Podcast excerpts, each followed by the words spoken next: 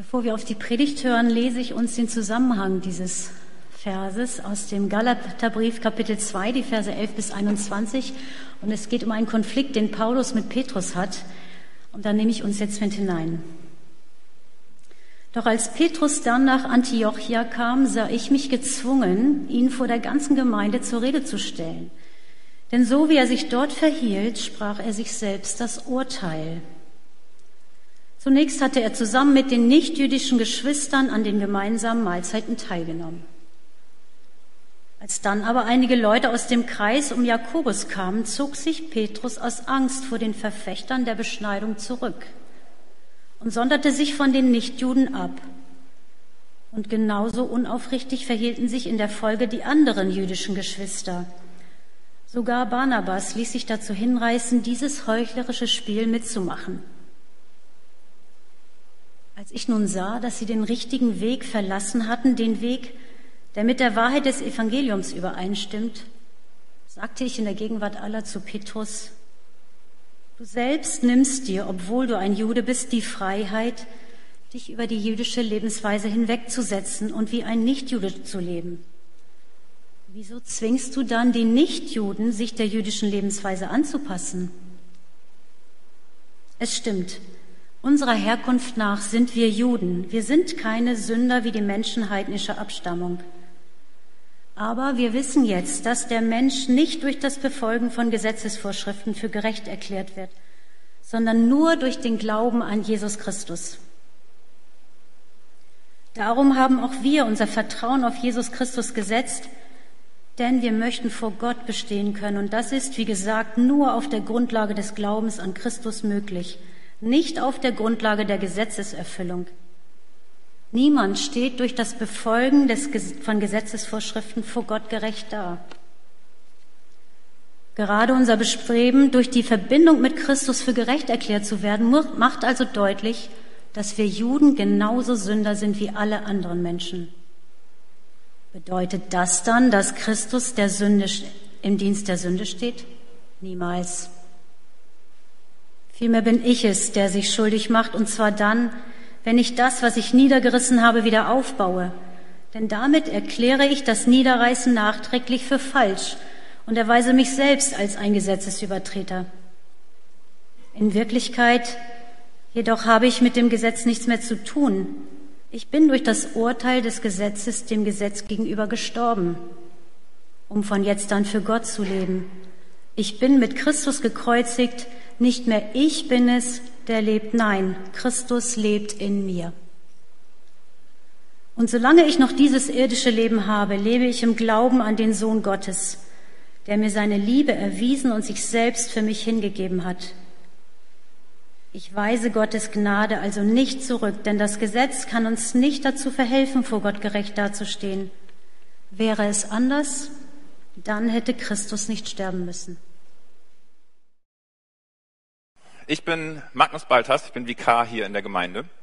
Und ähm, vor einigen Monaten hat hier in der Gemeinde ein Jugendmitarbeitertag stattgefunden. Und auf diesem Jugendmitarbeitertag haben wir am ersten Abend eine Teambuilding-Übung miteinander durchlaufen. Ja? Und wir wurden dafür in drei Gruppen aufgeteilt. Und jede Gruppe durfte sich zunächst ein Teamsymbol aussuchen. Und dann wurde der eine Gruppe äh, ungespitzte Bleistifte gegeben der anderen Gruppe ähm, Anspitzer und der dritten Gruppe einfach einen Stapel weißer Zettel zugeteilt. Und die Aufgabe war es jetzt, durch, durch Verhandeln, ja, durch äh, strategisches Geschick, am Ende der Zeit möglichst viele Zettel zu haben, auf denen mit den angespitzten Bleistiften das Teamsymbol äh, draufgemalt ist. Ja? Das war die Aufgabe. Wir hatten dafür 15 Minuten Zeit und es gab keine Regeln. Das war die Ansage. Ja? Es gibt keine Regeln. So, was glaubt ihr, was passiert ist? Ja, ein paar wissen's. Es dauerte nur wenige Minuten, bis so komplettes Chaos ausbrach. Und anstatt Verhandlungsgeschick war Gewaltanwendung das Mittel der Wahl geworden. ja. Und das Ergebnis nach 15 Minuten, blutige Finger, angekratzte Egos und verletzte Herzen. Und das ist keine Übertreibung.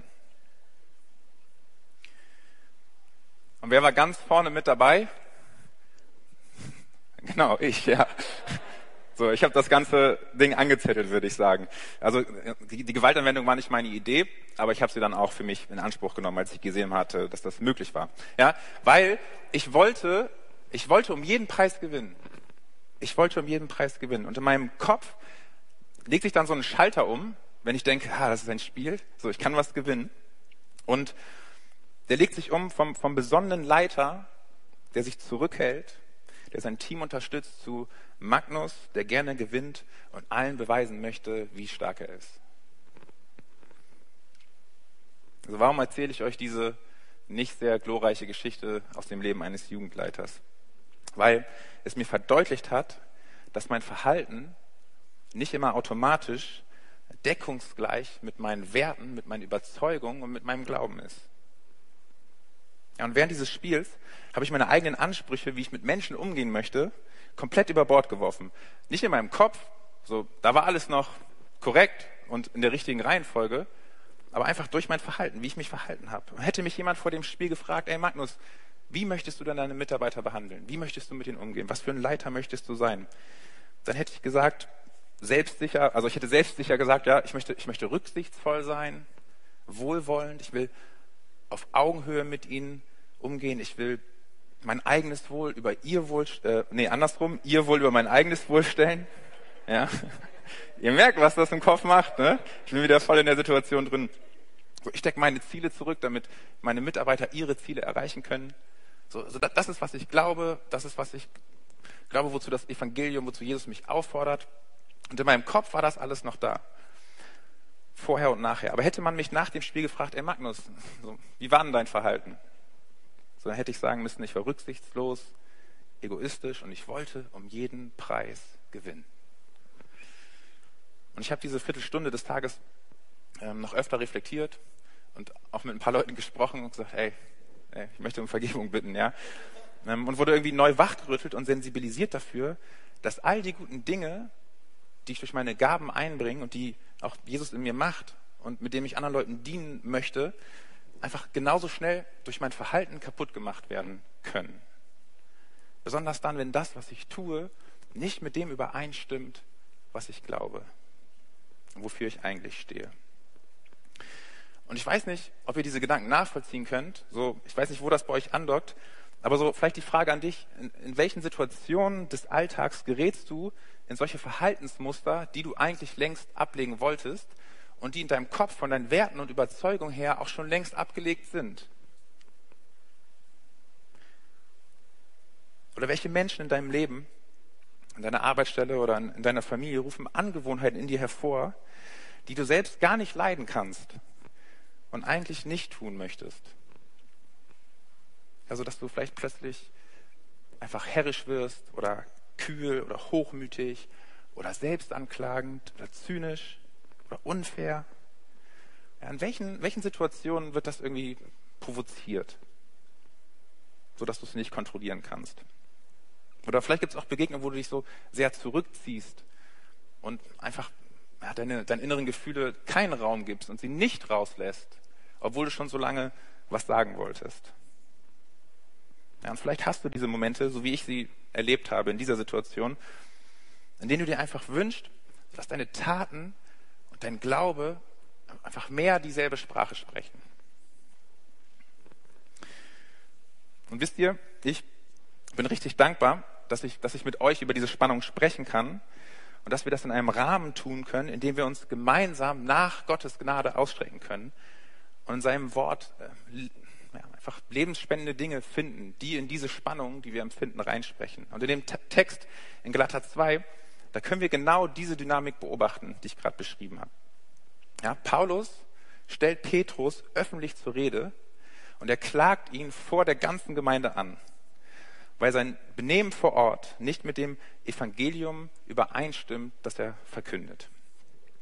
Und eigentlich ist es unvorstellbar in der damaligen Zeit, dass zwei Leiter dieser, dieser neuen Jesus-Bewegung so einen krassen öffentlichen Konflikt austragen. Das ist nicht so die Kategorie Diskussion, sondern das ist wirklich Anklage.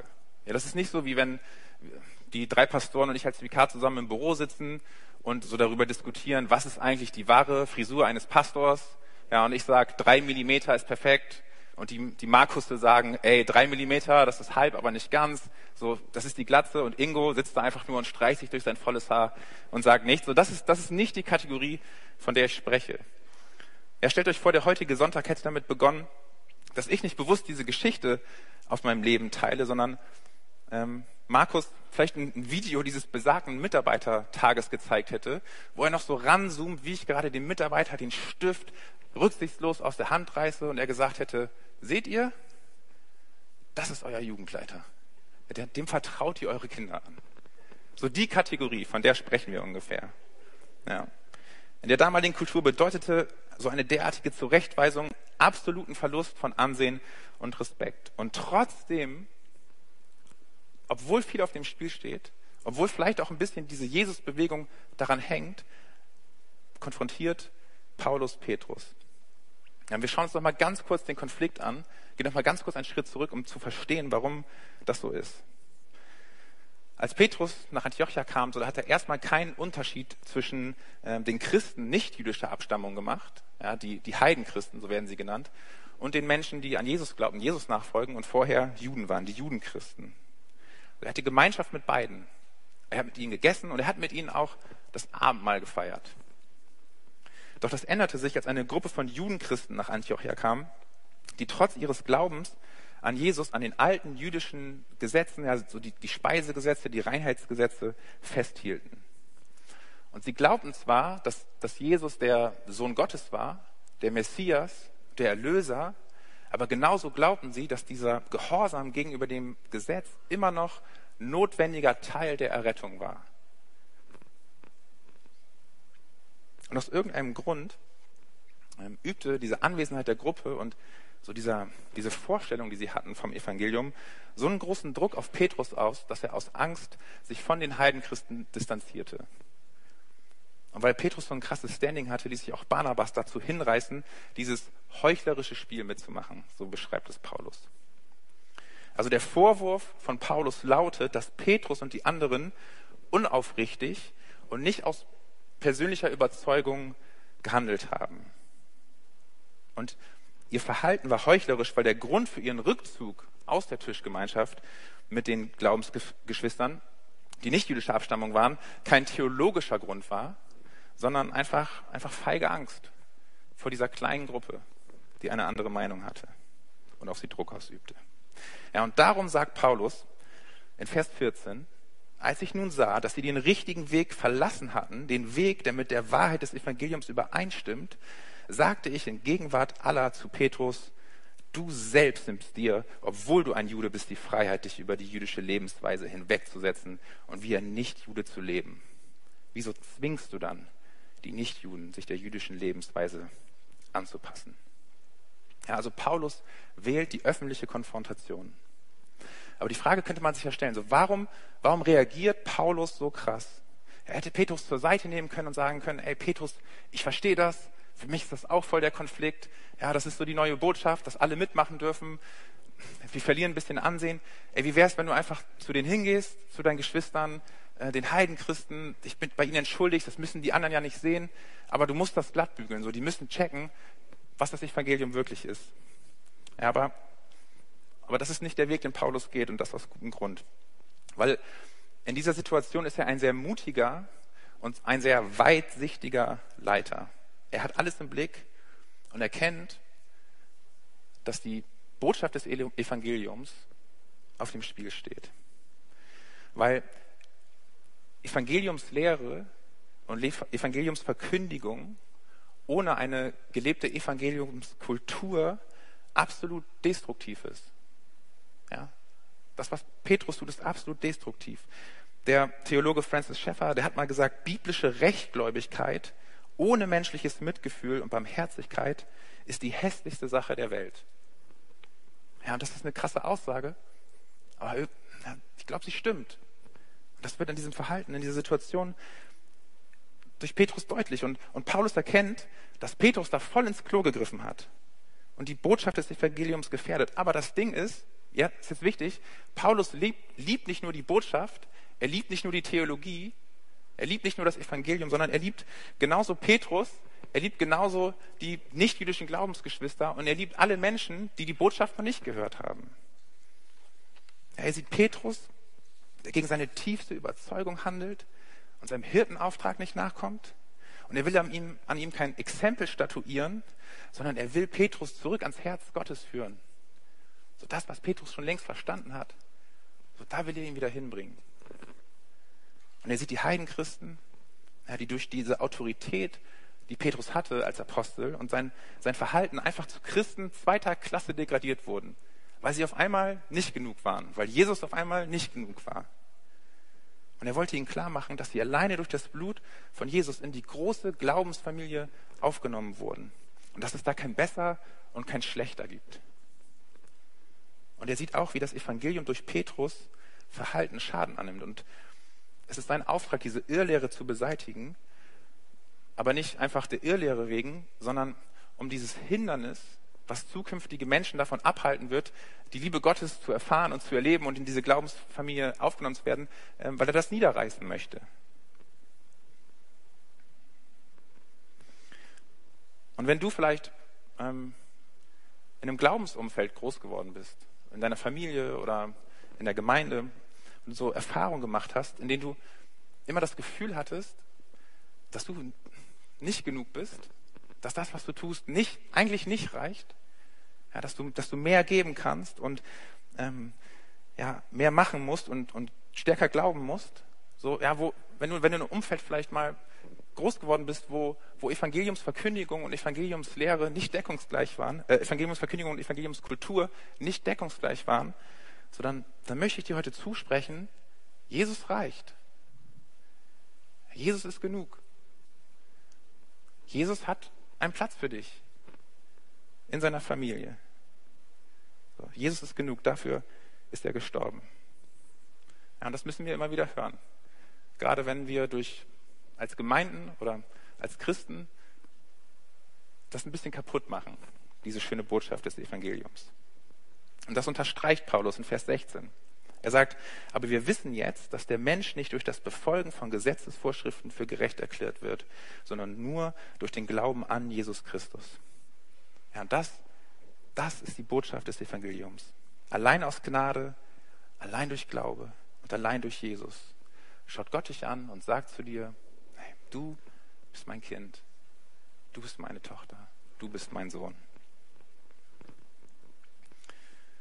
Und wisst ihr, ich habe überhaupt keinen Zweifel daran, dass, dass Petrus genau diese Botschaft des Evangeliums, diese Gnade Gottes über alles liebte.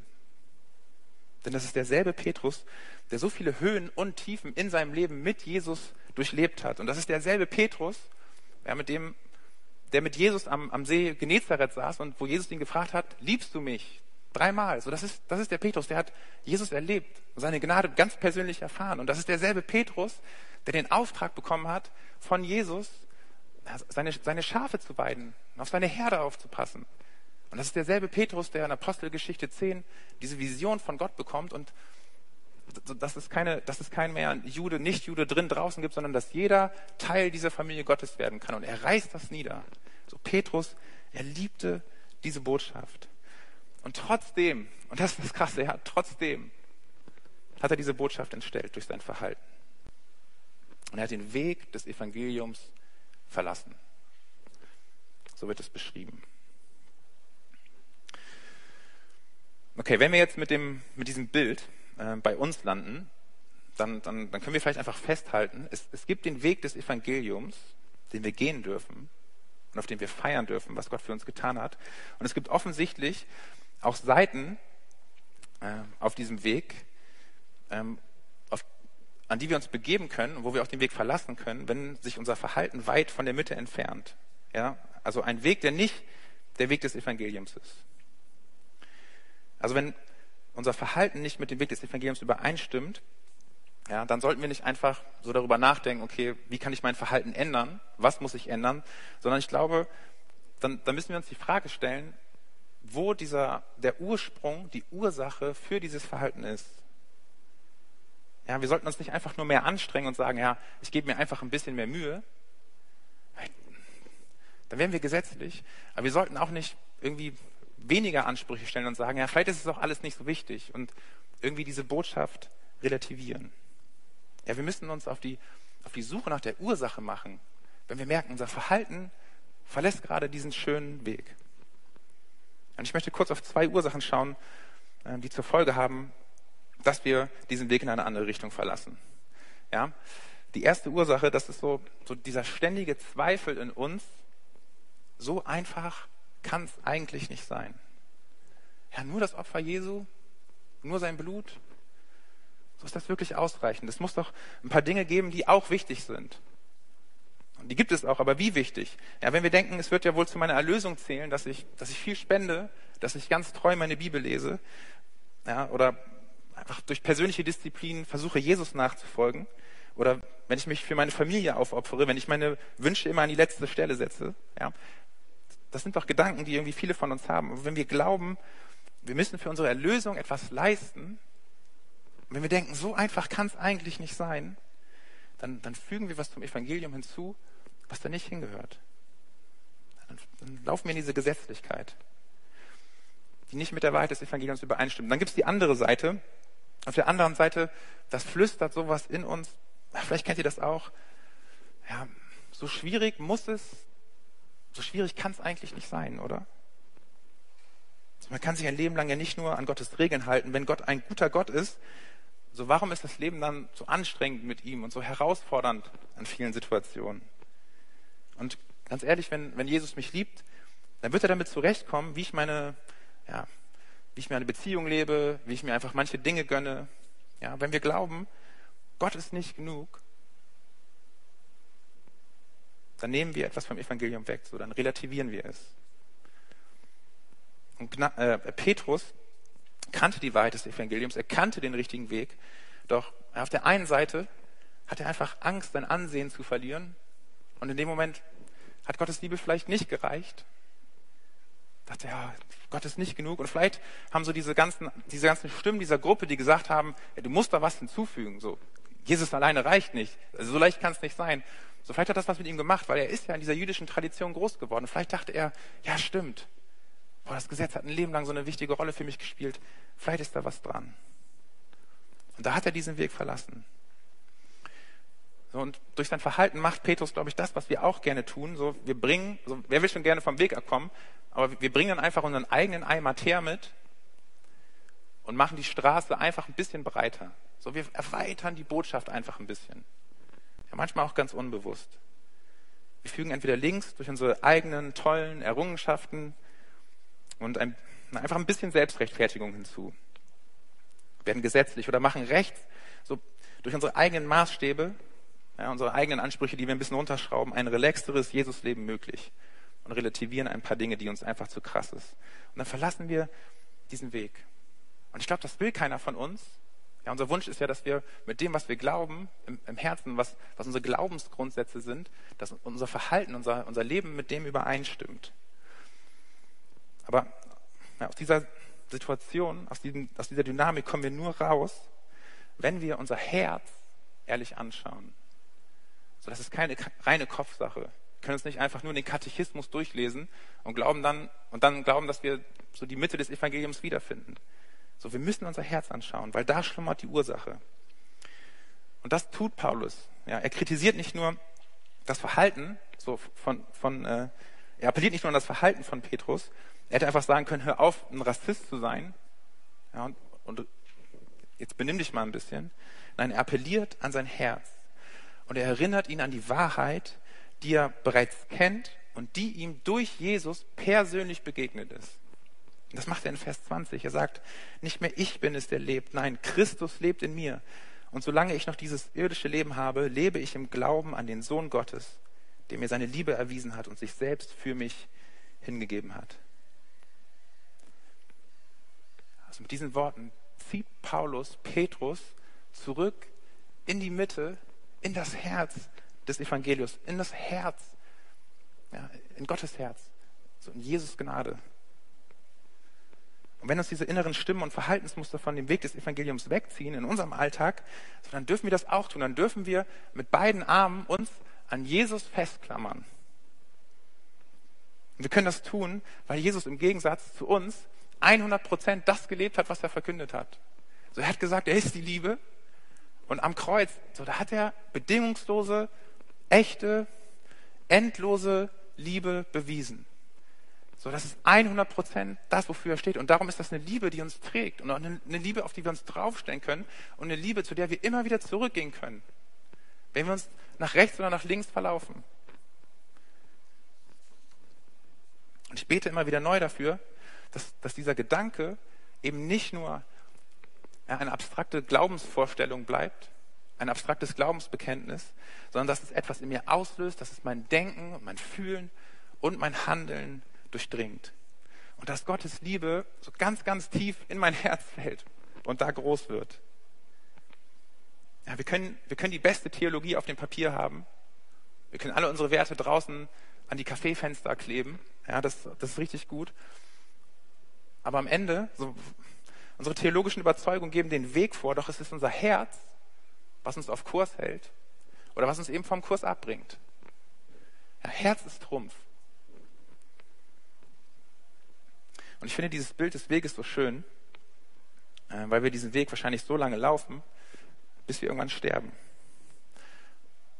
Keine Ahnung, ob euch das Angst macht, aber mir macht das keine Angst mehr, weil wir dürfen diesen Weg mit Jesus gehen. Jesus ist dabei. Und der Weg des Evangeliums, der zieht sich eben durch dein ganzes Leben, durch alle deine Bereiche.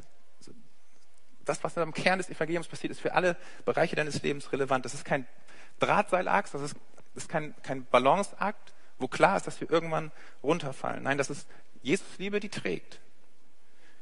Und das ist das Geschenk, dass wir einfach mit festen, äh, auf festem Boden stehen dürfen, mit unseren, mit unseren Füßen darauf stellen und uns nicht rechts und links durch die, durch die Seitengräben kämpfen müssen.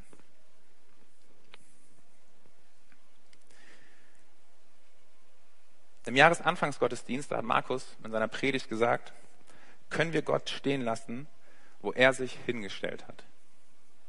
Können wir Gott stehen lassen, wo er sich hingestellt hat. Und ich möchte dich heute fragen, kannst du dich dort stehen lassen, wo Gott dich hingestellt hat? In seine unendliche Gnade, erkauft durch Jesus Tod, eingehüllt in seine Gerechtigkeit, geleitet durch den Heiligen Geist. Kannst du da stehen bleiben? Und ich wünsche es so, dass jeder Einzelne von uns, aber auch wir als Gemeinde, diesen Ort finden, zum Herz des Evangeliums zurückkehren, wenn wir da gerade auf irgendwelchen Bereichen unseres Lebens auf Wanderschaft sind und da Wurzeln schlagen.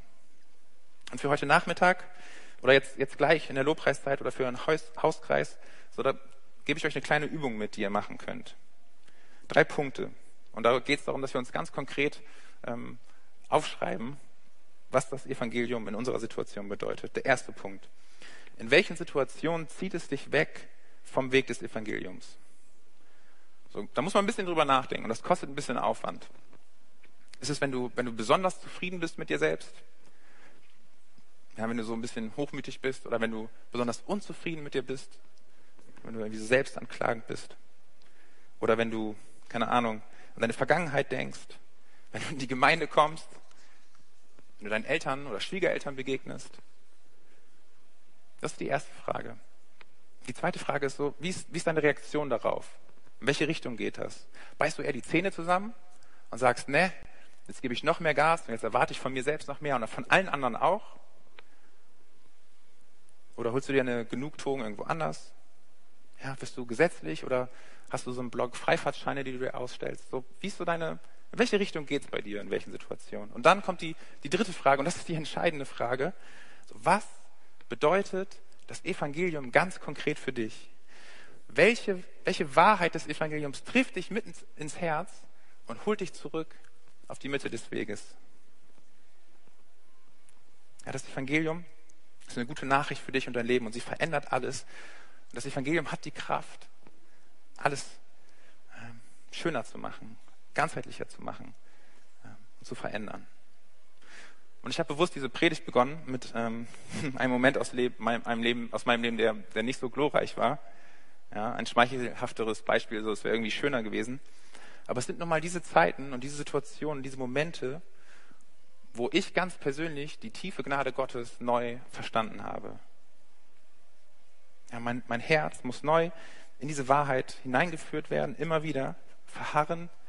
So, so ich, ich will da verharren in diesem Gedanken und, und ich will das fühlen.